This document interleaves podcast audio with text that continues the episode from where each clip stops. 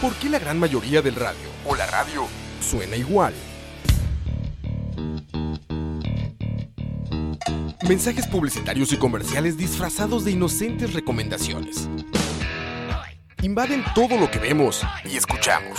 Además de, por supuesto, compromisos con patrocinadores o intereses de terceros que censuran e impiden que cualquier información o mensaje pueda llegar intacto, puro y sin filtros. Al escucha. Muy pronto, una nueva alternativa a la radio. Solo escucha. Escucha.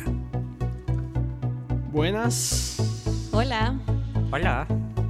¿Cómo están? ¿Cómo están? Este, hoy estamos celebrando el primer Malas Decisiones sin Moisés.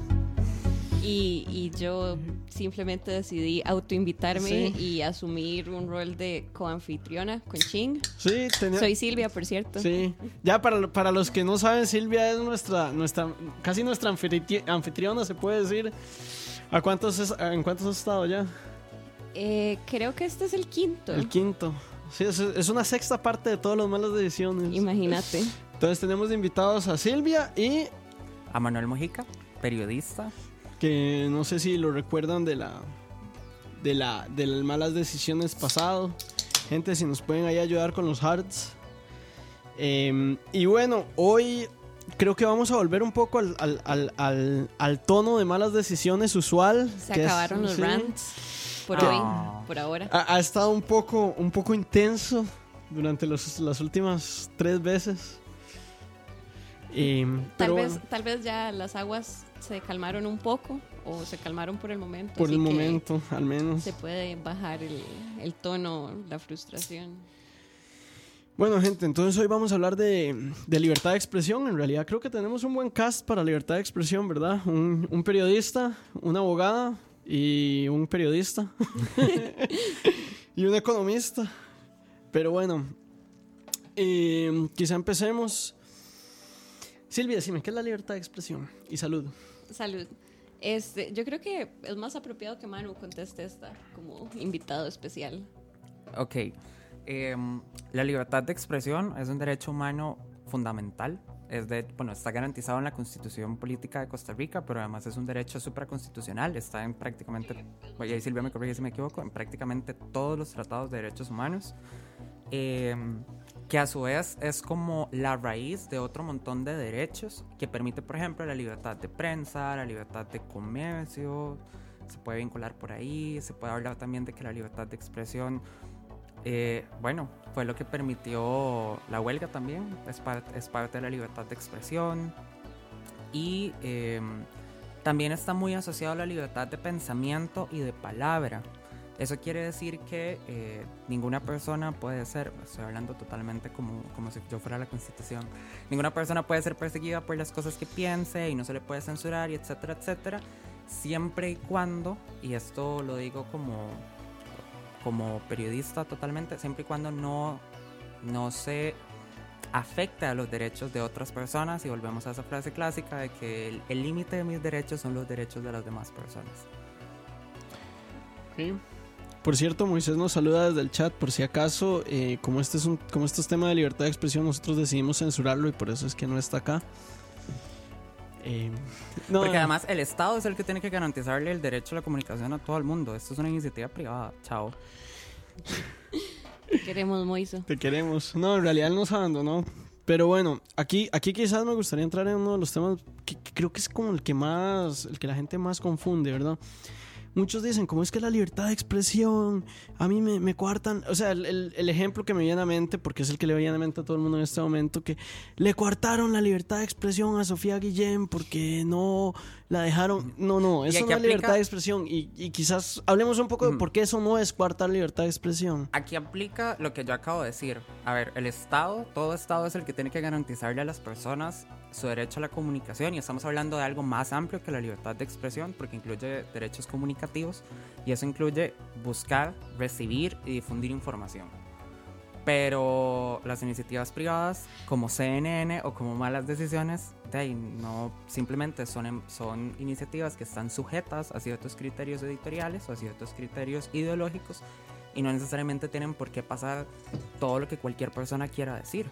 Y este tema me parece súper atinado para la atmósfera en la que estamos porque en los últimos días muchísima gente se ha dejado decir que el régimen neoliberal Pisa Alvarado está censurando a la gente y etcétera. Y o sea, Mae, por favor tengan un poquito de perspectiva. O sea, vivimos en un país donde un Mae pudo darle un manotazo en la espalda al presidente y esa persona durmió en su casa esa noche. Sí. Y, Eh, y, probable- y de- probablemente ande por la calle ahí, X. Como si nada. Exacto. Así no, que, no, es que era el, el, el jefe de seguridad.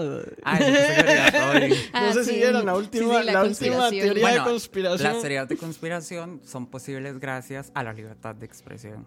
Claro, la crítica es posible gracias a la libertad de oposición. Eh, de, de De oposición. expresión. La oposición también Es es. posible, sí, claro. Ahí Un saludo por ahí a Felipe Blanco. Sorry que te interrumpa, que dice que es el primera, la primera vez que nos agarra en vivo. felicidades. Bienvenido. Em, me perdí en la idea. Ah, bueno, que sí. ah, Yo trabajo principalmente haciendo periodismo de datos y estoy vinculado a muchísimas iniciativas sociales en la región que, que hablan siempre de inteligencia artificial, protección de datos personales, etcétera, etcétera. Y a ver, en otros países vecinos, la gente si se quiere manifestar tiene que buscar tutoriales de cómo maquillarse para que su rostro no pueda ser identificado por inteligencia artificial y que no haya y reducir el riesgo de que haya perse- persecución a posteriori. Aquí en Costa Rica cualquier persona va a cualquier manifestación y como la seguridad de este país es un chiste, a nadie le va a pasar nada. Y estamos hablando de que la gente arriesga su vida, literalmente se tiene que maquillar para que no la reconozcan y aquí hablamos del régimen Pisa Alvarado. Yo, yo, Y, y no solo este tema de maquillarse, este, yo por mi conexión con el liberalismo he trabajado y he estado en cuestiones en foros y demás con jóvenes liberales de toda América Latina y en una ocasión hablando con, con unos activistas venezolanos, ellos mismos, mismos me contaban, no, es que yo me he tenido que ir dos meses de mi casa y no volver a mi casa en esos dos meses porque me estaban buscando en Venezuela. Y esto hace años, o sea, esto antes de que Bueno, la situación deviniera al, a lo que está viviéndose ahora, pero im- imagínate. El montón de activistas, estudiantes universitarios en Nicaragua, que Sí. ya, que digamos, muchos que han llegado a Costa Rica dan su testimonio de manera anónima para que el gobierno, que no los ha podido identificar, no los pueda identificar, pero hay muchos que sí dicen como, di, a mí no me importa darle cara, sáqueme todas las fotos y Dios que quiera porque igual ya saben y, quién soy. y yo creo que, digamos, tal vez, este, bueno, vos, Manu, que, es, que estás más metido en el periodismo, y yo que, que en algún momento, se puede decir que todavía estoy y, y- y estuve en el pasado todavía más metido de lo que estoy, eh, uno realmente escucha noticias fuertes de otros países. O sea, eso, eso es algo que, que yo creo que cuando uno le dicen que Costa Rica es un oasis de libertad de expresión, que, que suena como, como una, una, una- un cuento idílico, una de estas cosas que nos cuentan para hacernos sentir especiales. No, Costa Rica en esto sí está muy bien. Yo creo que eso hay que dejarlo muy claro. Somos el sexto país, si mal no recuerdo, en la última medición que hizo Reporteros Sin Fron- Sin Fronteras en materia de libertad de expresión y los otros cinco países son países nórdicos que están en el top de todos los índices O sea, de todas las sí. cosas ahí así por haber. O sea, en este momento, por ejemplo, el premio, para, para poner un poco de contexto, el premio a las. Al, a- el premio que da las Naciones Unidas al periodista que más, que más representa los valores de la libertad de expresión es el premio, creo que se llama Alfonso Cano. Que por si acaso es un periodista que murió porque denunció a Pablo Escobar y pues le ametrallaron el carro. Y esto es básicamente eh, las personas que, que, que, ganan este premio son este tipo de historias siempre. Y cuando, digamos, yo tuve la oportunidad de ir a, un- a una celebración del Día de la Libertad de Expresión de Naciones Unidas eh, como periodista, y me acuerdo que las capacitaciones que nos daban son cosas que, que a nosotros como costarricenses nos suenan absurdas. O sea, estamos hablando de Medidas de seguridad.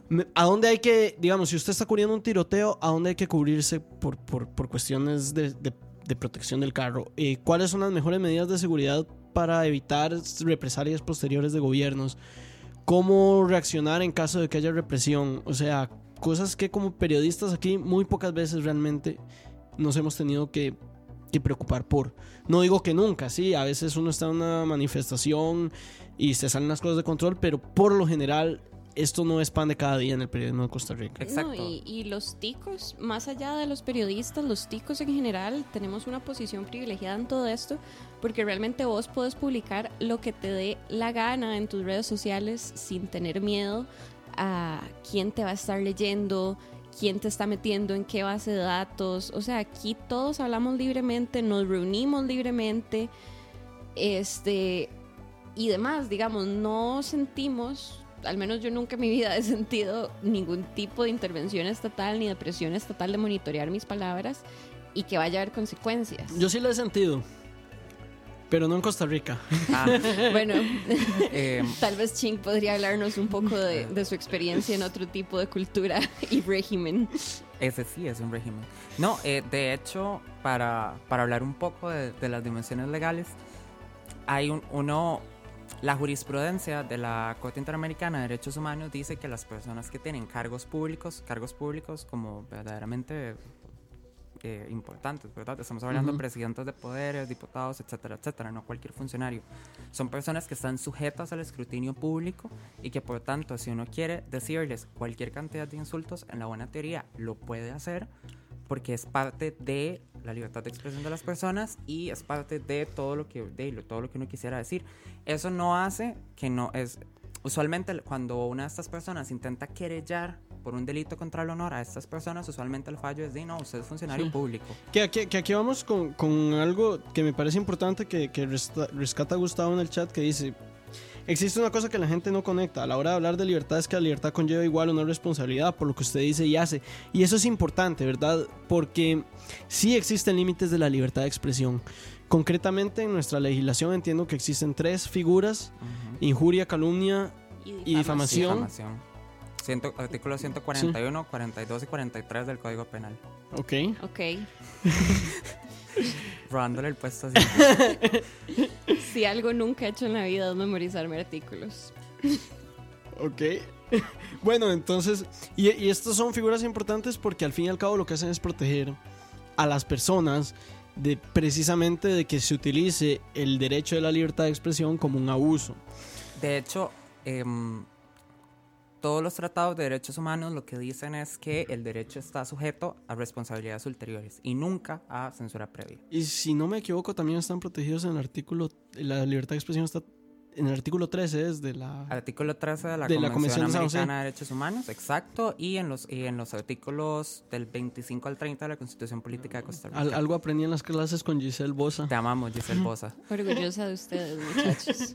Eh, ¿Qué quiere decir responsabilidades ulteriores? Ok, efectivamente nadie puede a mí impedirme ejercer de ninguna forma mis derechos comunicativos, pero en el momento en el que yo haga público algo, de ahí yo sí estoy sujeto a, a las consecuencias que eso puede tener, unas son más graves que otras. Si yo, por ejemplo, digo algo que me deja mal con mis compas, probablemente ellos me vayan a reclamar. Si yo digo algo que efectivamente calza dentro de injuria, calumnia o difamación, probablemente la persona me vaya a querellar. Y las personerías jurídicas pueden querellar porque existe el delito de honor en personerías jurídicas. Pero no. Por eso. Es, hay, hay gente que lo que dice siempre es que la libertad de expresión no es libertad de agresión o que, o que implica, como bien decía sí, Gustavo, sí, sí. Sí lo es, o sea, hasta es, cierto punto parte- sí hasta, lo es. hasta cierto punto sí lo es.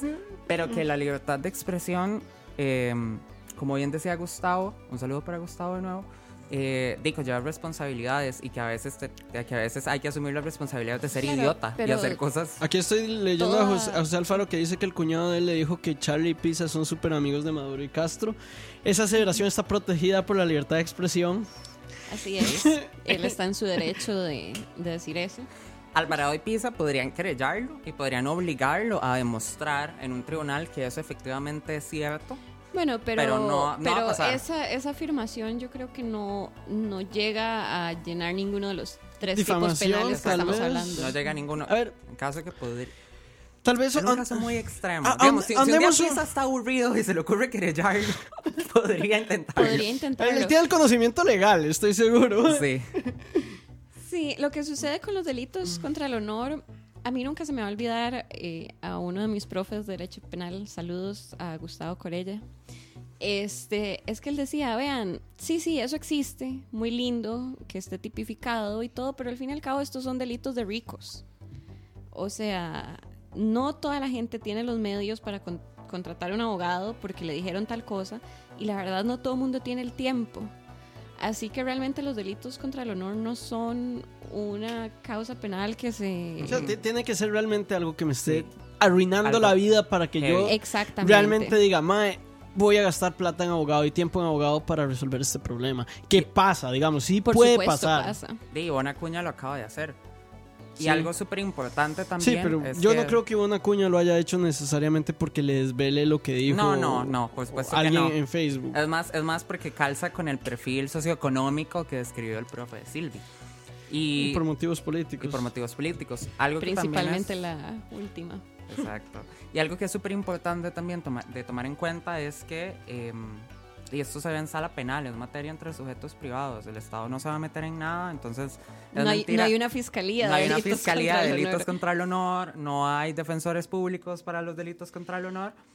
Y pensemos en, en fenómenos, en fenómenos del internet que efectivamente de nadie, nadie lleva nunca a tribunales. Pensemos en memes que son ofensivos, en los audios que se filtran. Vea, yogur. O sea, es mentira que yogur te mandó a la madre que mandó ese audio. Aquí dice Smoke el repartetetica, buen nombre. Ah, bueno. Que también es la primera vez que nos escucha en vivo. Bueno, Saludos. bienvenido. Saludos. Eh, bueno, quizá me gustaría entrar un poco porque siempre se tratan estos tres temas como temas como si fueran uno solo y en realidad son tres figuras diferentes. Entonces, ¿qué es injuria? ¿Qué es calumnia? ¿Y qué es difamación? Porque son, digamos, son- figuras diferentes. Tal vez aquí me corrigen, pero hasta donde yo tengo entendido, injuria es básicamente insulto. O sea, es una infracción al honor que no necesariamente te está afectando, sino, digamos, si yo te digo, no, eso, Ajá. eh, Y ten- es, y es en un ámbito más dirigido. Si vos me lo decís a mí, en- digamos, fuera de los micrófonos, donde nadie más escuche, efectivamente es injuria. Si vos lo decís al aire y, es- y el audio se, o el podcast se, efectivamente tiene un alcance masivo, ahí pasaría a ser difamación. Ma, o sea, si, si me estás diciendo en este momento, Moiso puede acusarnos de difamación básicamente cada miércoles. Eh, No, no, de injuria me puede acusar cada miércoles y este miércoles de difamación. Exacto, pero, pero no va a pasar porque para el no hay bullying sin no hay amistad sin bullying. Y calumnia es básicamente atribuirle la comisión de un hecho delictivo a otra persona. Tiene que ser delictivo, ¿verdad? O, sea, que yo diga que Silvia está robando. sí. Silvia es una ladrona. Silvia es una ladrona. Difamación es nada más un chisme, por decirlo así. No tiene que Estoy, buscando los artículos precisos para Yo darle a nuestros Sí. escuchas. Yo también los estoy buscando, pero no tengo internet. Yo, yo aquí voy, aquí voy. Ya tengo el código 140 y tantos. Ahí el, el- el experto. Pero bueno, lo importante es que sí son, digamos, sí, sí hay que reconocer que son tres figuras diferentes. Yo siempre lo he entendido así, difamación es básicamente un chisme, algo que yo digo de alguien tr- detrás de sus espaldas y que le está afectando a esa persona. Calumnia es el caso de, ahorita, ahorita corregimos si me equivoco, calumnia es el caso de un... Ah, ya los encontré. un- ok, Ok, 140, artículo 145. Las injurias. Ah, no, mentira, perdón, estas son las sanciones. Entonces, mentira, que Silvia hable primero de eso y después yo hablo de las sanciones, porque efectivamente existen. Ah, y hay un, hay un cuarto que Ching no había mencionado que es la ofensa a la memoria de una persona difunta. ok, Que hay, hay que hablar, que, qué bueno que salió esto. Hay dos tipos de honor. Está el honor subjetivo y el honor objetivo. El subjetivo es cómo yo me entiendo a mí mismo. Digamos, si yo, si, indistintamente de, de lo que realmente sea, si yo digo que, si yo quiero creer a Ching por algo que me dijo, porque él dijo que yo soy estúpido, me dijo que yo soy estúpido y yo considero que yo soy súper inteligente, eh, yo está afectando mi honor subjetivo. El honor objetivo hace, es muchísimo más denso y complejo porque como que tiene que ver con la memoria histórica, por eso es que casi siempre se, se, se junta con esto de ofensa a la memoria de los difuntos, porque tiene que ver con, lo, con cosas que realmente son. Entonces, por ejemplo, si Ching pasa 10 años diciendo que yo robé, que yo robé, que yo robé, lo que sea, ahí estamos hablando de que, eh, bueno, además de que sistemáticamente está cometiendo un acto delictivo, eh, ya eso, ya eso sí afecta a mi honor objetivo porque ya, ya no interviene solo en cómo, en cómo yo me percibo a mí, a mí mismo, sino que, por ejemplo, eso podría llegar a oídos de un empleador, de otras personas en redes sociales y a mí podrían negarme si, si me hacen si- Sí, eh, eso iba. Es una buena pregunta. Es una gran pregunta. Yo no sé si un tribunal lo admitirá Ok, como... por, si, por si acaso, digamos, aquí preguntaron en el caso que estaba diciendo Manu de si yo digo que él es estúpido y él se cree súper inteligente, alguien pregunta si le hacen un test de coeficiente intelectual y resulta que sí es estúpido. Habría que ver, habría que ver qué interpretación hay en los tribunales porque hay muchísimos tipos de inteligencia. Entonces se las trae la pregunta súper interesante. Yo, yo creo que el hecho de decirle a alguien estúpido difícilmente encaja en alguno de estos Sí, sí, tipos. te, te fijo. Pero Hablando con objetividad. Sí, sí. Ah, bueno, había- y volviendo a la objetividad y el honor objetivo. Si ya algo ya no tiene que ver solo con cómo yo me entiendo a mí mismo, indistintamente, si sea o no tonto, eh, si ya, por ejemplo, afecta la forma en que otras personas me ven, si me pueden llegar a negar trabajo, si me pueden llegar a negar op- eh, oportunidades de becas, qué sé yo, lo que sea, porque Ching dijo que yo era un ladrón y que era estúpido, ya ese es mi honor objetivo y ya ahí es donde yo sí puedo elevarlo efectivamente hasta Ah, a, a un asunto penal, hasta la tercera. ¿Encontraste? Eh, sí, pero rarísimo. Sinalevi sale incompleto en mi teléfono. ¿Me puedes pasar tu...?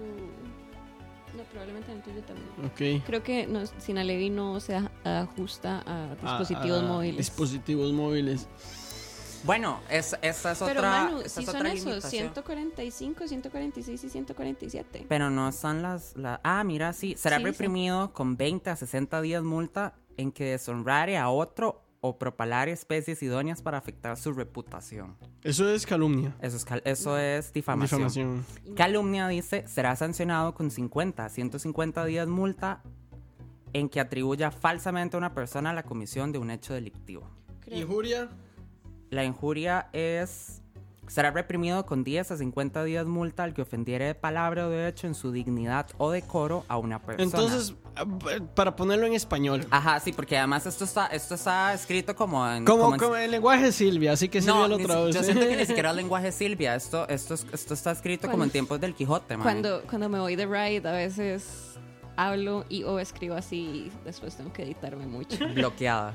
Este, básicamente lo que aquí nos está diciendo el Código Penal es, la injuria es cuando ofendes a alguien de palabra o de hecho a la persona o en una comunicación dirigida a ella. O sea, injuria es básicamente cuando yo estoy ofendiéndote a vos directamente. Ok. Luego viene la difamación, que más bien es cuando yo estoy deshonrando a otra persona, propagando información incorrecta. Entonces, que yo le ando diciendo a el mae que te acaba de entrevistar para un trabajo como, no, mae, es que ching, es un carepicha. Es un alcohólico, es un mae, irresponsable. Ching va a llegar pegado todos los días al brete, no lo contrate. Yo, yo, yo creí que, que, que tenía que ser algo que no fuera verdad.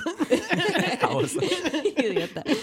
Este, y por último, la calumnia es este, precisamente atribuirle falsamente a una persona la comisión de un hecho delictivo en español, es decir, que eh, Chin cometió ese delito. Entonces, qué sé yo, em, de repente aquí empiezan a faltar un par de micrófonos y yo llego y le digo a Ra como, hey, my Ra, es que fue Chin. Chin hurtó Los micrófonos. los micrófonos. Entonces, básicamente ahí yo ya estoy calumniando a Ching porque le estoy atribuyendo la comisión de un hurto. Cuando él no lo hizo, nada más fue que los guardaron en una gaveta diferente en la que los guardan siempre. Y la ofensa a la memoria del difunto es básicamente lo mismo, de, pero una persona muerta. Entonces, Ahora, sí, yo digo, si yo digo, por ejemplo, el expresidente tal, bueno, uno que ya esté muerto, obviamente. Ahora la pregunta es si, si quién, digamos, si yo, si yo, si yo, si yo injurio a Rafael Gallegos, eh, que por si acaso fue el de la ley de la ambulancia, eh, es lo único que sé de él, que el mae- Usamos, usamos un referente tal vez más, Ma, más, el- el- más el- universal, Alfredo González. Flores. Si yo calumnio a don Pepe, digamos, O a don Pepe. Don Pepe. ¿quién es? O sea, porque, porque el, el derecho al honor es algo que yo tengo que poner una querella, ¿verdad? no, es, no, es, no es un derecho como asesinato, narcotráfico que el Estado eh, abiertamente persigue. Para, para defenderme yo tengo que poner una querella. No, me, no se me protege, digamos, automáticamente. Ujú. ¿Quién, quién, ah, qui- digamos, si yo voy y digo que Luis Alberto Monge, lo que sea, ¿quién viene a defender la memoria histórica de Luis Alberto Monge o de Marito Mortadela? O... Su familia directa. Eso sería, en- digamos, si la persona que era pareja de, de- de la persona fallecida todavía está viva, esa persona viuda puede hacerlo, pueden hacerlo sus hijos, sus nietos, según corresponda, siempre y cuando haya o, o ese vínculo legal de matrimonio o esa, o esa relación consanguínea. Si no, digamos, yo, yo, si chinga en ese momento se le caga a don Pepe, yo no puedo hacer nada por don Pepe porque él y yo no compartimos nada. Entonces, O sea, no tiene puedo. que ser Jaime. Tendría que ser Jaime, tendría que ser Mariano, tendría, Tendría que ser. Chema. Tendría que ser Chema, el Cristina. que venga, o Cristina, el que... eh, Cristiana, perdón. Cristiana, uno de los que venga y te querelle. Ok. Sí, Ok, sí, un yo- yo- saludo ahí a Jaime si nos Un saludo. escucha. No sé si nos escucha, madre. No, lo sabré. Lo podremos averiguar después de este episodio. Algo que me parece súper importante, ahora que Silvia dijo que sin Levi no le cargaba en el teléfono, es que, bueno, libertad de expresión también implica, como dije hace un rato, no solo que yo diga todo lo que yo quiera, sino que yo también tengo derecho a recibir y a buscar. Entonces, el simple hecho de que una plataforma web de, una, de un servicio público no esté diseñada para celulares o que del todo no esté en la web, ya eso puede ser violatorio del derecho a- de, de Pero- derechos Pero comunicativos. eso es, eso es derecho a información, que, es, que es otro, digamos, es un tema fascinante. A mí me parece incluso más fascinante que el de libertad de expresión. Pero es menos sexy. o sea, es menos sexy en el sentido de que es menos conocido, es menos. Es menos conocido. No, pero sí, sí es Pero importante sí, mencionarlo y, y saber que, es- que, es- que son derechos conexos. Y, y es, y es un derecho, me parece, muy importante. El derecho a la información. Y es un derecho muy nuevo, si se puede decir así. Es bastante nuevo. Costa Rica, dicho sea de paso, no tiene una ley. Entonces, todos nos vamos a, a resolución de la sala. Un saludo a la Municipalidad de Santa Cruz, a quien yo le interpuse dos recursos de amparo el año pasado por lo mismo. Saludos. Saludos, eh, doña María Rosa. Mae, si queremos hablar de derecho a información, eh, podríamos traer aquí a un compa, pero es que vive en Miami, que es Alejandro Fernández, creo que vos lo Ah, conoces. sí, Ale, Ale, Ale Eh, yo, yo trabajé con él y él, bueno, Pero yo él, creo que el él- ha hecho... cada rato. Sí, sí. Podríamos escribirle a ver. Podemos escribirle. y- Sí, él, él ha estado en muchísimos, eh, digamos, ha, ha presentado muchísimas denuncias por esto. También se me ocurre la gente de datos abiertos. De datos abiertos. Sí, claro, porque tiene que ver con lo mismo. Hemos hablado antes, de hecho, de traer también, bueno, esto ya, ya es protección de datos, es otro tema. Hemos tratado de hablar con, con Ana Karen Cortés, Mm. pero eso también, digamos, ha sido un poco difícil por cuestiones de horario. Ana Karen Cortés, Ana- para Ana- quienes Ana Karen, no saben, sí. es la directora nacional de la Agencia de Protección de Datos de los Habitantes, un, que es, es el ente de gobierno encargado de proteger la autodeterminación informativa, que es un derecho aún más nuevo que, la que el acceso a la información, que básicamente lo que, me prote lo que protege a cada persona es de que nadie haga mal uso de mis datos Y sí, personales. sí, sí, Es sí me gustaría resaltar que Ana Karen se ha mostrado muy anuente a participar en el programa, pero no hemos podido coordinar por, por cuestiones de horario. Aquí voy a hacer un giro para que regresemos un poco al tema de la libertad de expresión. Este, y creo que ya establecimos conceptos básicos, entonces voy a tirar una pequeña pregunta para debatir al aire. Dale. ¿Cuál es el límite de la libertad de expresión? O sea, ¿hasta dónde podemos impedir que alguien diga algo? ¿Hasta dónde la legislación debería establecer disposiciones eh, para coartar esta libertad? Bueno, ¿Dónde aquí- empieza la censura? Aquí, Denle. aquí Al Gore, Dale, eh, aquí sí. Al Gore, ahí- aquí Gustavo, Un Gustavo- para Al Gore que nos escucha. Gustavo, Gustavo habla del caso de Al Gore, que dice que la verdad incómoda fue denunciada por 30.000 científicos o algo así. Yo la verdad no estoy al tanto de esto, pero digamos, eh, e- ese, es, ese, ese es un punto, digamos, eh, con todo el- lo que estamos hablando ahora de fake news, de, de estudios que no, no, no reflejan la verdad, ¿a dónde cabe esa, esa libertad? Y yo creo que ese es uno de los grandes retos ahorita, porque no, digamos, no es del todo responsable estar propagando noticias falsas, pero tampoco es una opción. O sea, a mí no me parecería que sería la opción porque, bueno, antes había dicho que lo había habido porque lo viví en China, la, la opción de China donde todo es controlado por el Estado. Sí, en ese caso yo creo, bueno, yo, yo sí estoy como muy de acuerdo con la legislación medianamente rala que tenemos, eh, pero yo sí creo que no hay, no debería, debería haber muy pocos límites a la libertad de expresión y ni siquiera deberían estar regulados por una cuestión, como dice Ching, en el caso en el que algo abra un portillo para que se limite, en cualquier momento podríamos caer en manos, ahora sí, de un régimen que la limite. Y eso, es, y eso es algo que no se puede permitir y que hay que impedir a toda costa. ¿Qué quiero decir con esto?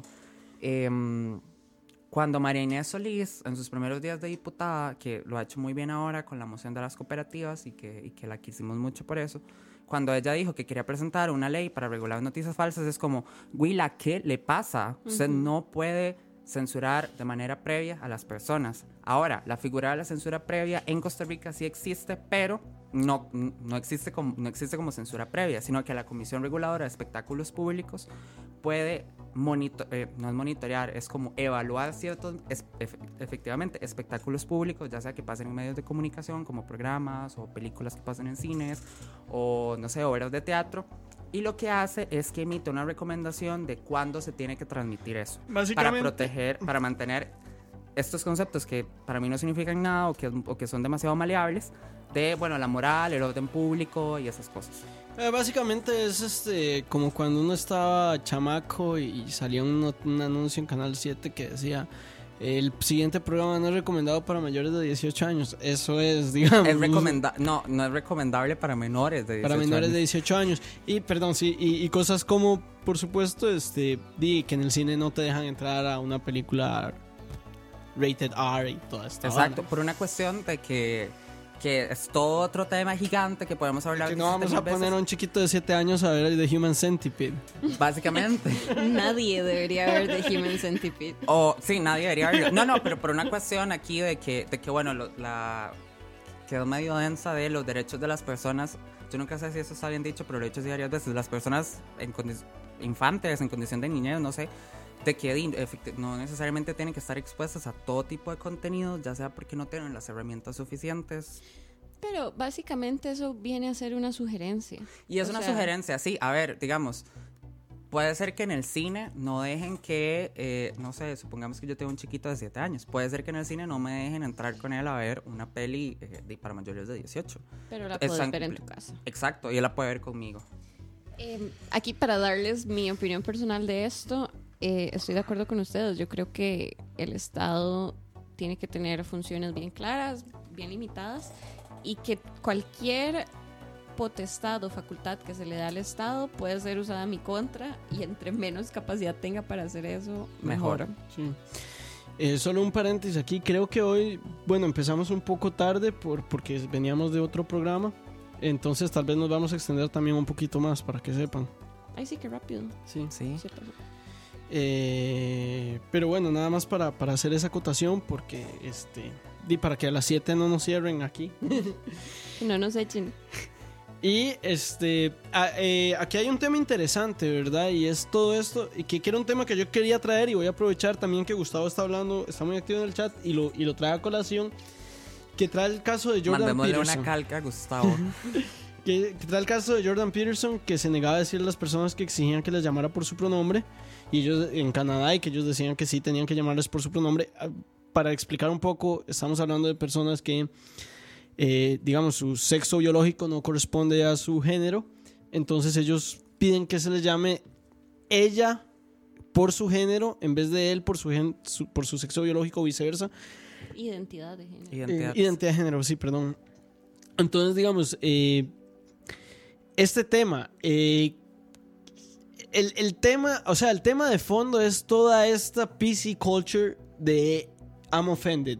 O sea, básicamente que qué tanto estoy yo capacitado para para eh, para censurar a alguien porque su mensaje me ofende. Que yo eh, aquí sí, digamos, aquí sí sí tengo que admitir que tengo una divergencia muy grande con con digamos con los grupos que en Estados Unidos se hacen llamar de izquierda o los social justice warriors, que usualmente, digamos, estoy de, estoy de acuerdo con ellos en muchos temas, en esto sí tengo una, una divergencia bastante grande. Yo considero que este es un tema más moral y más ético que un tema legal. Exacto.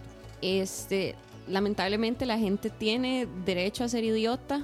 Eh, voy a quotear, no, no recuerdo de quién es este quote, pero todo el mundo lo dice siempre.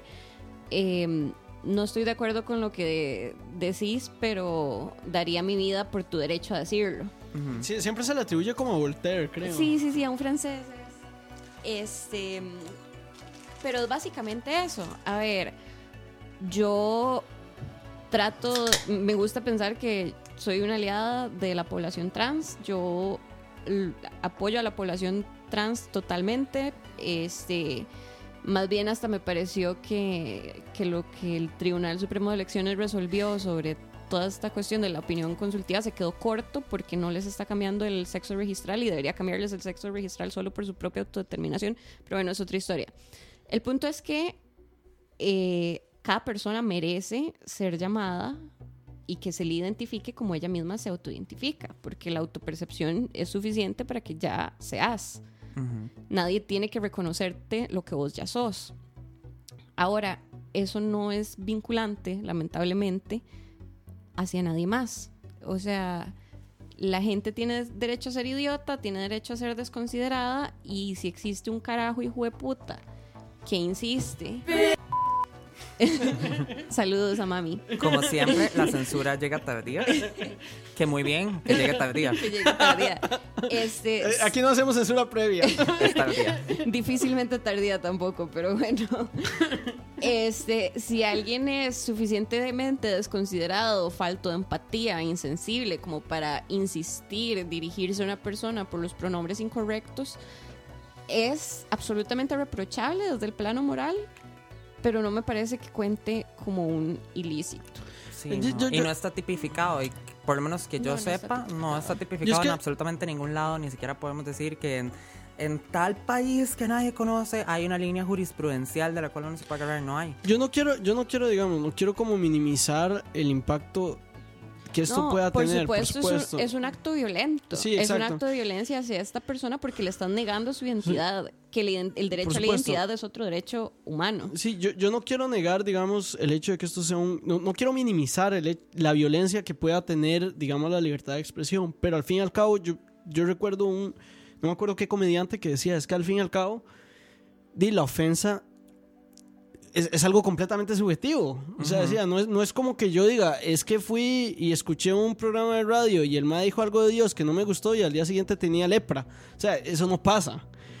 Entonces, al fin y al cabo, di lo que puede ofenderme a mí, pueden ofenderle a otras personas. Entonces, El, el problema ¿qué es- tanto el, el Estado no, no debería de regular estas Exacto. cosas para mí? El problema es el grado de subjetividad. en el que hay, y varía de tema a tema, porque por ejemplo hay personas em, que se llaman progresistas a sí mismas que, y que ok, uno no les puede batir eso porque ellos se perciben a sí mismos así, entonces hay que respetar eso, em, que defienden precisamente, que son aliadas de todas las personas trans y que defienden el uso de los pronombres que corresponden según cómo se, se autodefine a cada una de las personas pero no tiene ningún problema en, des- en, por ejemplo, avalar la homeopatía. De ahí, la homeopatía es, de ahí es, pues, es terrible. Yo- No, y, y- y- y aquí hay otro tema, digamos, porque al fin y al cabo, dice, hay responsabilidad. O sea, el, el caso de- en Estados Unidos hay un caso que a mí me parece el más claro, el de Alex Jones.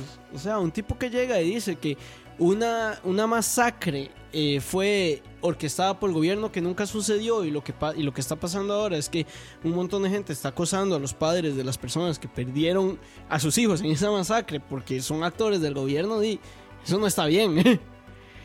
no. Pero, ¿cómo protegemos estas cosas? O sea, claro, aquí ya, ya está entrando en otros derechos, ¿verdad? Y ya, ya pueden haber o, protección por, por otros motivos.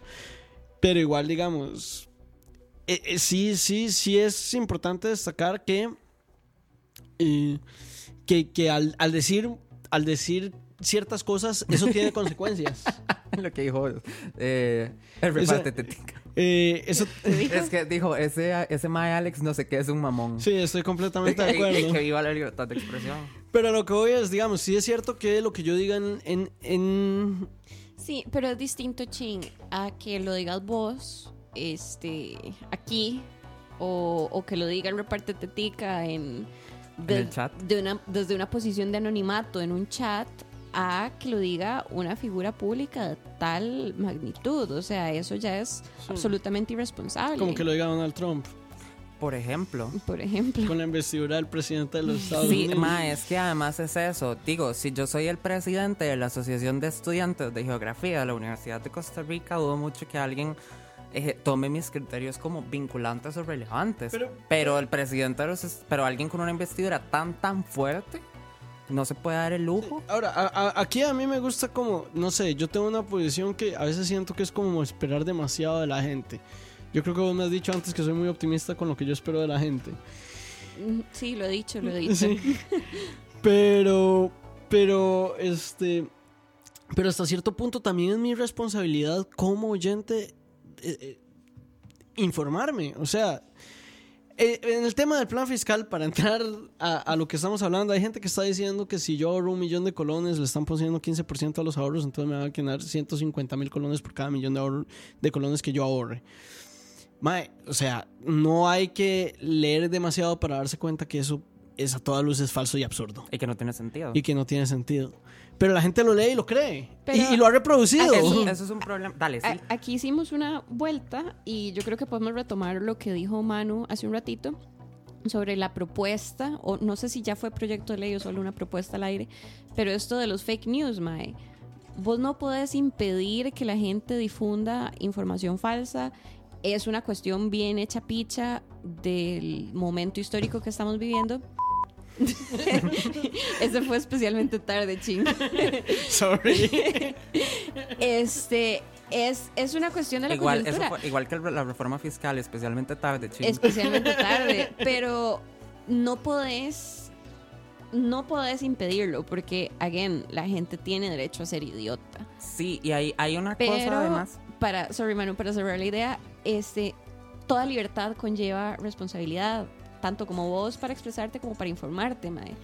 Y es una responsabilidad ciudadana saber de qué se está hablando, no que no creerle todo al mundo CR, por citar un medio. Ajá. Que puede de ser cualquier tantos. otro. De De tantos. tantos. Escogido Particular. aleatoriamente. Aquí hay, Particularmente últimamente tantos. de tantos. Aquí hay también otra, otra cuestión conexa y es, a ver, la educación mediática en el país es pésima.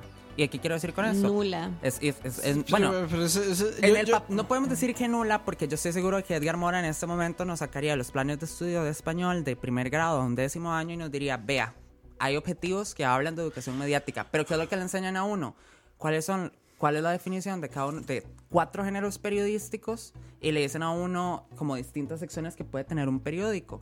A ver, eso no es educación mediática. Que, que eso realmente, o sea, para vos y para mí puede ser muy útil, pero Bueno, no sí. para un lector. O sea, a un lector le sirve más tratar de identificar cuáles son las fuentes detrás de una noticia que saber si esa vara es una, es, es un, es una noticia, una entrevista o una, que una, eh, Exacto. O Y- incluso y, si vos aquí me decís- le tiro, le tiro la pregunta a don Edgar Mora, si nos escucha. ¿Qué tan actualizados están estos medios? Porque una cosa es saber la diferencia entre un periódico y una revista, y otra cosa es identificar fuentes de información en este mundo que estamos viviendo. Pero ahí, ahí- ahí yo tengo que defender un poco a Costa Rica porque yo creo que la, la y rata educación... defender a Costa Rica. Qué fuerte. Ya ching está ebrio. yo, yo creo que la educación mediática, digamos, el hecho de que haya pobre educación mediática en Costa Rica no es un, no es un fenómeno de este país. No, no, es de todo el mundo. Y a ver, a, a ver, hasta en los países de primer mundo hay gente tonta que cree que la homeopatía es real y que si yo me y que yo puedo curarme a, a Y que punta la de tierra es cristales, y que la plana. tierra es Basta. plana. Y que las vacunas... Basta con ver estos videos de, de gente en estados que agarran en media calle y le dicen dónde está Uruguay y los más señalan China. Ajá. Digamos, en, en Italia ahorita está creciendo el movimiento antivacunas. Mae, Qué horror. sí. Hay un saludo a Salvini que ojalá se pudre en el infierno, ese pedazo hijo de puta. Ok. si yo tuviera en este momento el Ministerio de Educación en mis manos y a mí me dijeran, tome la medida más rápida para mejorar la educación mediática del país, yo me volaría. Incluso yo pensaría en volarme los contenidos porque ah, desde la academia en el periodismo estamos discutiendo sobre la pertinencia de seguir clasificando los géneros periodísticos como lo hacemos y lo que le diría a todo el mundo que aparezcan todos los libros, una página, Arial 72, lea, lea- el mismo tema léalo en dos medios distintos. Y contrasta opiniones, contrasta, contrasta, contrasta enfoques, contrasta Sí, fuentes. sí. Eso es lo mejor que uno puede hacer. Y aunque a uno no le guste, por ejemplo, lo que puede decir socialismo hoy, de ahí, de pronto leer algo que ellos escriben y leerlo luego en la República o en el financiero le puede abrir a uno el panorama de... Y, y lo otro es que, tema. a ver, los medios tienen que tener su responsabilidad y hay alguna forma de hacerlo. Pero digamos, te voy a poner el ejemplo que me viene a la mente ahorita. El Extra sacó una noticia diciendo: Montaje de Carlos. eh, Carlos Alvarado hizo un montaje frente al Teatro Nacional. y vos decís, "Jue puta, es un, es un periódico, vamos a leer qué es lo que dice. La fuente es que entrevistaron a un sindicalista.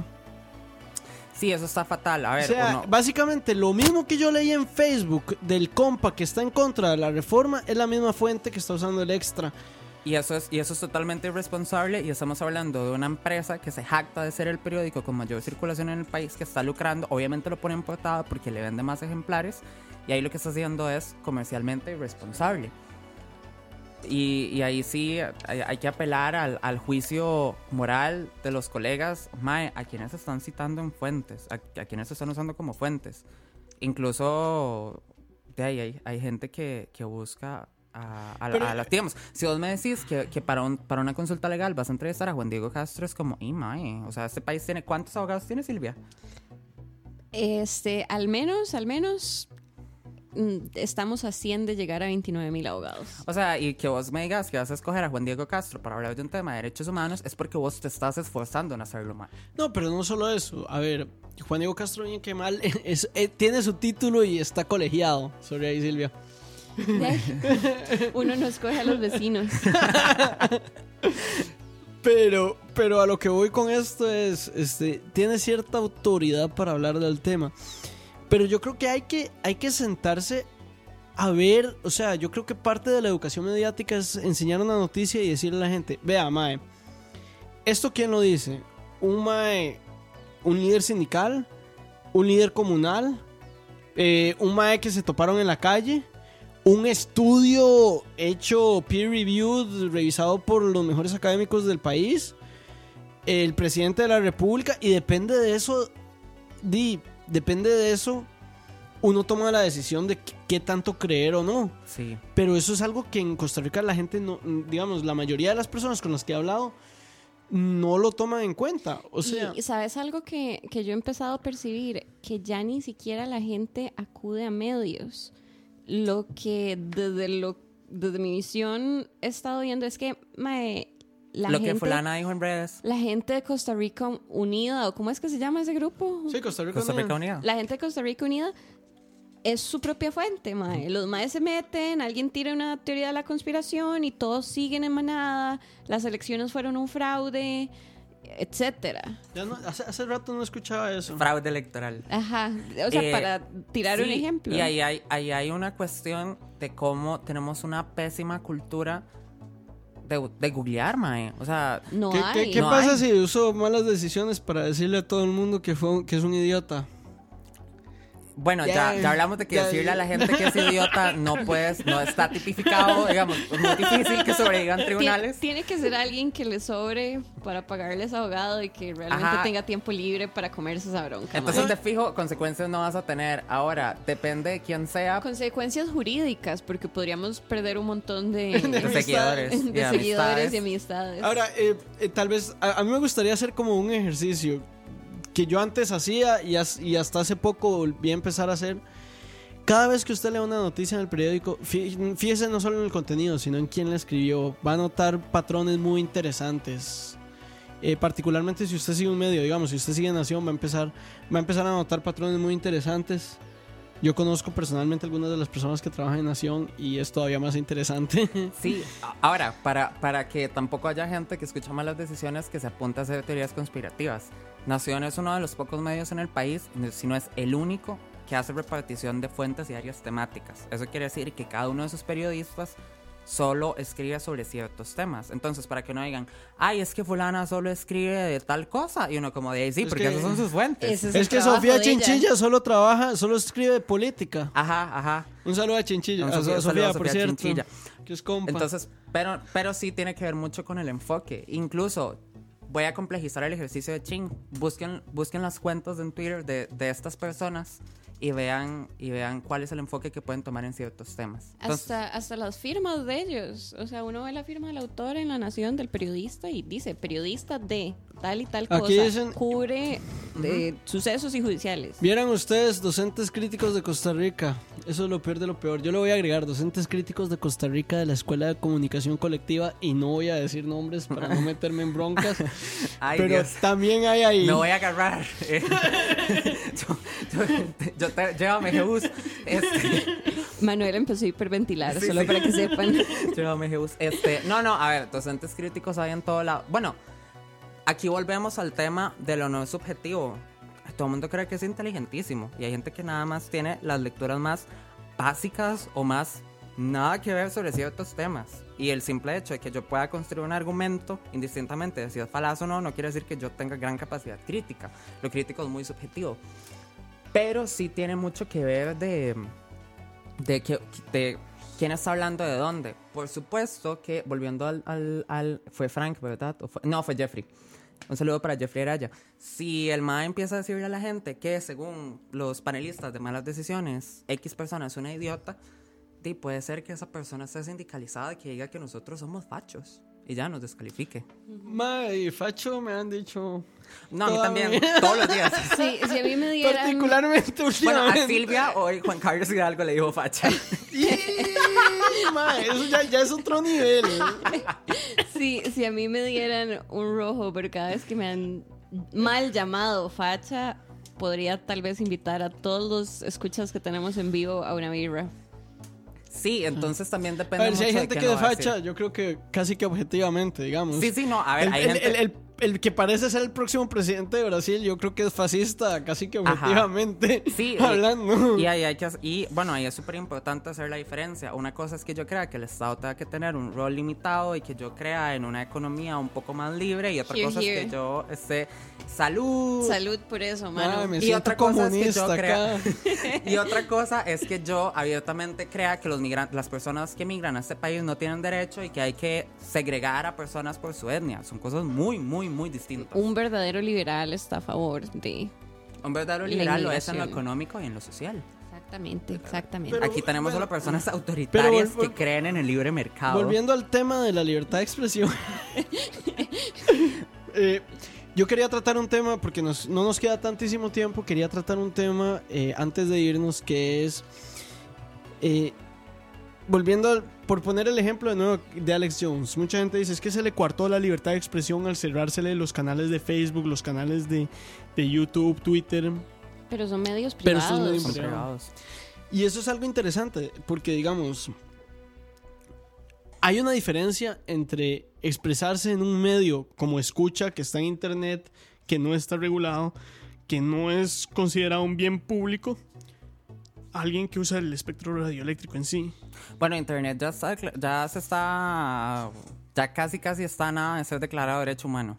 Sí, sí, pero, pero, sí, pero claro, no es un bien no público, bien digamos. público, yo, no, yo no tengo que pagar una comisión exorbitante de como 100 mil colones al año para Ajá, poder... Sí, bueno, eh, venía hablando de eso con Silvia en el carro, de qué pasa con las personas que hacen uso del espectro radioeléctrico. Y ahí, para devolvernos a noticias falsas y los rants anteriores, a ver, un montón de gente que estaba a favor de la huelga lo que decía es, Teletica y Nación paguen. A ver, esos más pagaron hace dos años. Ya. Déjenlos en paz, déjenlos ir. ¿Cuál es el tema? Los, las emisoras de radio FM, cuando se creó la ley de, que regula el, espe- el espectro radioeléctrico, no El existe. FM no El existía. FM no existía. Entonces, todas las emisoras FM no pagan absolutamente nada por hacer uso del espectro radioeléctrico, que es un bien público, es del Estado. Y eso pasa, y también los canales de televisión, lo que pagan es absurdo en, comparación con sus ingresos. Entonces, Sí, sí, o sea, estamos como hablando... un segundo de publicidad lo Exacto, pagan. un segundo de publicidad de Teletica paga lo que tiene que pagar Teletica de Canon. Ahora, desde el 2009, eh, en gobierno de... Ese fue Arias, sí. Desde el 2009 se, se instauró la Comisión Mixta de Televisión Digital, que es para ver si algún día Costa Rica llega a tener eh, tele- eh, televisión digital. En este caso, el sistema que nosotros utilizaríamos es el de... Sorry, pero es que hay un comentario muy bueno. Voy a pedirle al vino que ponga escucha entre sus medios aprobados. Estamos de acuerdo. Gracias. Yo creo que el vino es- no va a estar de acuerdo. pero- Difícil, difícilmente. Si, si el vino se toma el tiempo de escuchar los, los dos episodios de Rant, Un saludo ahí. Un eh, saludo al vino. Si quiere querellarnos. somos los primeros vetados, mae, pero gracias. Em, ah, bueno, eh, el espectro radioeléctrico que lleva años de años de años de discutirse, a ver si eventualmente pasamos a televisión digital terrestre, en el momento en el que eso suceda, aparentemente en el 2164, la posibilidad de transmitir se va, se va a se va a multiplicar por cuatro, se me fue la palabra. ¿Y eso qué quiere decir? Que Teletica en este momento, que tiene Canal 7 y Canal 33, va a pasar de tener 8, eh, pasar de tener 2 a tener 8 canales. Y entonces lo que estamos hablando es de que no es justo que paguen el mismo monto por tener 8 frecuencias. Entonces hay ciertos sectores de la sociedad civil que lo que están abogando, y bueno, y de las universidades públicas que lo que están abogando es o que se les cobre muchísimo más por todo eso o que se redistribuya ese espectro. Y es un tema muy, muy, muy diferente a decir que los madres son evasores fiscales. No, pero, y, y, es un tema muy diferente a un tema de reforma fiscal. O sea, al punto del que llegamos con esta reforma fiscal era una vara de poner esta curita. Usted ha impuesto, Silvia, usted facha. básicamente, yo estoy seguro de que había un cartel, alguien tenía un cartel que decía eso. Sí. Pero, digamos, volviendo al tema, porque es, es importante hacer la distinción en el hecho de que, de que el espectro radioeléctrico es un bien público. ¿Y a qué, nos, a, qué a qué voy con esto? A que, por ejemplo, en un estado de emergencia, eh, el gobierno de la República puede llegar y decir: Yo. Un saludo a Saúl Maroto que me está indicando que la palabra que yo quería decir era cuadruplicar, efectivamente. Ok. Nada más horrible. Pero bueno, a lo que iba con esto, digamos, ¿por qué el espectro radioeléctrico es un bien público? Porque tiene una, unas responsabilidades muy diferentes a, mi muro de Facebook, ¿verdad? O sea, eh, para empezar con lo más básico, en un estado de, emergencia nacional, el presidente de la, bueno, la presidencia, el gobierno de la República, puede decir, más, sorry, esto es emergencia, Canal 7 va para la mierda, vamos a pasar a una cadena nacional y no hay nada que Canal 7 pueda hacer para evitar eso. Que de hecho en, en los países donde efectivamente la, la, televisión digital está implementada, hay canales de emergencia que se activan en, en, en casos de desastres sí. naturales que lo que, te, que igual se suspenden todas las iniciativas mediáticas privadas y es como más estado de emergencia porque se declara esto y esto y esto y que son medios de comunicación oficial de gobierno y el gobierno es el que toma el control durante ese estado que en Costa Rica y hay que esperar a ver si a Nacho se le ocurre hacer un corte de la telenovela, a ver si quiere pasar que haya alerta sí. roja en X y cantones. Trayendo esto de vuelta al tema de Alex Jones, me, Twitter es una plataforma pública en el sentido de que cualquiera puede hacerse un perfil si quiere, pero tiene sus términos y condiciones que yo tengo que aceptar a huevo. Igual que cualquier otra red social. Igual que cualquier otra red social, igual que básicamente cualquier cuenta de lo que sea que usted se haga. Y es que ese es el punto, digamos. O eh, sea, si yo subo una foto a Instagram en que sale mis pezones, me la van a bajar, free the nipple, pero me la van a bajar. Entonces, de yo creo que... Pero, pero digamos... La, hasta ahí llega ese tema. Pero a lo que voy con esto es que... Eh, di, si, si, si te, o sea, la libertad de expresión y, y quiero como, bueno, podemos, de nuevo, podemos eh, extendernos un poco más si, si no tienen problema. Eh, pero digan, pero, pero eh, no demasiado, pero sí un poco porque yo ahorita tengo que jalar. Yo, yo tengo que ir a pasear a, a Robert Francis, okay. mi perrito. Pero bueno, para, para, para, para, para hablar, para ir al punto que quería es, este, al fin y al cabo las iniciativas privadas son son, son, entes privados. Y a lo que voy con esto es que mi libertad de expresión no es mi libertad de poder utilizar una plataforma para, para expresar mi opinión. Y mi menos si no me pertenece. Exacto, y menos si no me pertenece. O sea, ok, si me bloquearon de Facebook, ma, eso no es coartar mi libertad de expresión. Si yo salgo en la sal, en, en, las, en la avenida primera gritando varas y alguien llega y me dice, madre, por lo que usted está diciendo lo vamos a meter a la cárcel, eso sí es violar la libertad de expresión porque ahí me están violando, digamos, ahí me están, me están metiendo a la cárcel, están violando mi libertad por lo que yo estoy diciendo, no uh -huh. por la plataforma en la que lo estoy diciendo. Y las plataformas al fin y al cabo son privadas y tienen sus propios guidelines. Lo que, lo que yo decía hace un rato, eh, solo el Estado tiene que garantizarle los derechos, el derecho a la libertad de expresión a la gente, las iniciativas privadas no. Ahora, eso tampoco quiere decir que yo puedo llegar, yo puedo llamar en este momento a Lorna Chacón, la, la presidenta ejecutiva del Senado, y decirle, Lorna, es que vea, yo un saludo quiero... A Lorna. Un saludo a Lorna. Eh, yo quiero hacer un programa en el que hablemos mal de todas las personas que no son blancas. De ahí no, yo estoy violando los derechos de demasiadas personas y yo no de puedo. Todos los costarricenses. De todos los costarricenses, porque nadie en Costa Rica somos, es blanco. Todos somos mestizos. Exacto. Entonces, de ahí, yo no puedo tampoco usar mi libertad de expresión, menos en una plataforma pública, para violentar otros derechos de otras personas. Y ahí sí prepondera un interés público. Por eso retomando el caso del Senado, hace unos meses le llovió a la que era la defensora de las audiencias, un saludo a Natalia Rojas, porque ella emitió un criterio técnico en el que decía que o se quitaba la misa católica o se incluía material de todas las religiones habías por haber. Y que la gente lo que salió a decir es, es que ella está limitando la libertad de culto. Di, Que, no, que o yo sea, lo que concuerdo quiere es- con ese criterio. O sea, yo leí el criterio y estaba súper fundamentado. Estaba súper bien. O sea, en términos jurídicos estaba súper claro. Y la verdad es que mae, yo nunca he visto una transmisión de la sinagoga en Sinart. Exacto. Y entonces, y tampoco transmisiones de una mezquita y... De la, de, de la secta satánica. tampoco. Sí. Que está protegida por la libertad de religión, que es otro tema. O de los pastafarianos, mae, que los maes a cada rato hacen varas. Sí, en- en- entonces también hay que saber que eh, cuando el Estado tiene que garantizarme el derecho, el Estado lo puede hacer, pero no puede garantizarme mi derecho a violentar los derechos de otras personas. es, es eso básicamente. Y bueno, creo que ya podemos ir cerrando. Creo que esa fue una buena conclusión, Creo que fue una mano. buena conclusión. Eh, Eh, la próxima semana no tenemos tema, pero tenemos Moisés, lo cual yo no sé si es mejor o peor. no hay tema, pero hay Moisés. Depende del tema, me autoinvito o no. Sí, same. Ya, ya, ya, ya, ya Silvia tiene el derecho a autoinvitarse aparentemente. y yo no tengo la, la capacidad de tenerla, así que sí lo tiene. y supongo que Mano también, pero bueno, eh, estamos hablando, gente. em, Pueden hacer sugerencias, supongo. Sí, por supuesto, ahí en la página de Facebook nos pueden preguntar. Estamos tratando de volver un poco a lo que se supone que iba a ser malas decisiones, que son temas relativamente inactuales o por lo menos que se puedan ver a la luz de a la luz de digamos que puedan tener algún tipo de, importancia contextual, pero que a la luz se puedan ver se puedan ver en el futuro y entender qué está pasando, no, no simplemente una hora de rants sobre el plan fiscal, lo cual fue muy bueno y muy importante, por lo menos para mí. Para mí fue una cosa totalmente terapéutica, la verdad. Ayudó a mi salud mental durante esas semanas de crisis. Eh, a la mía también, de fijo. Pero, pero la idea es, bueno, tratar de, de hacer de este podcast algo que se pueda escuchar en el futuro y aún así sacarle algún tipo de provecho. Eh, nos despedimos, gente. No sé si algún, algún mensaje de despedida. No, nada. Hasta la próxima. Chao. Hasta la próxima. Que de fijo va a haber una próxima con Mano y con, y con Silvia, así como de fijo. Y recuerden que también para las próximas van a tener Moisés. Sí, entonces nos vemos la próxima semana. Si todo sale bien con Moisés también, pura vida. Chao. Chao.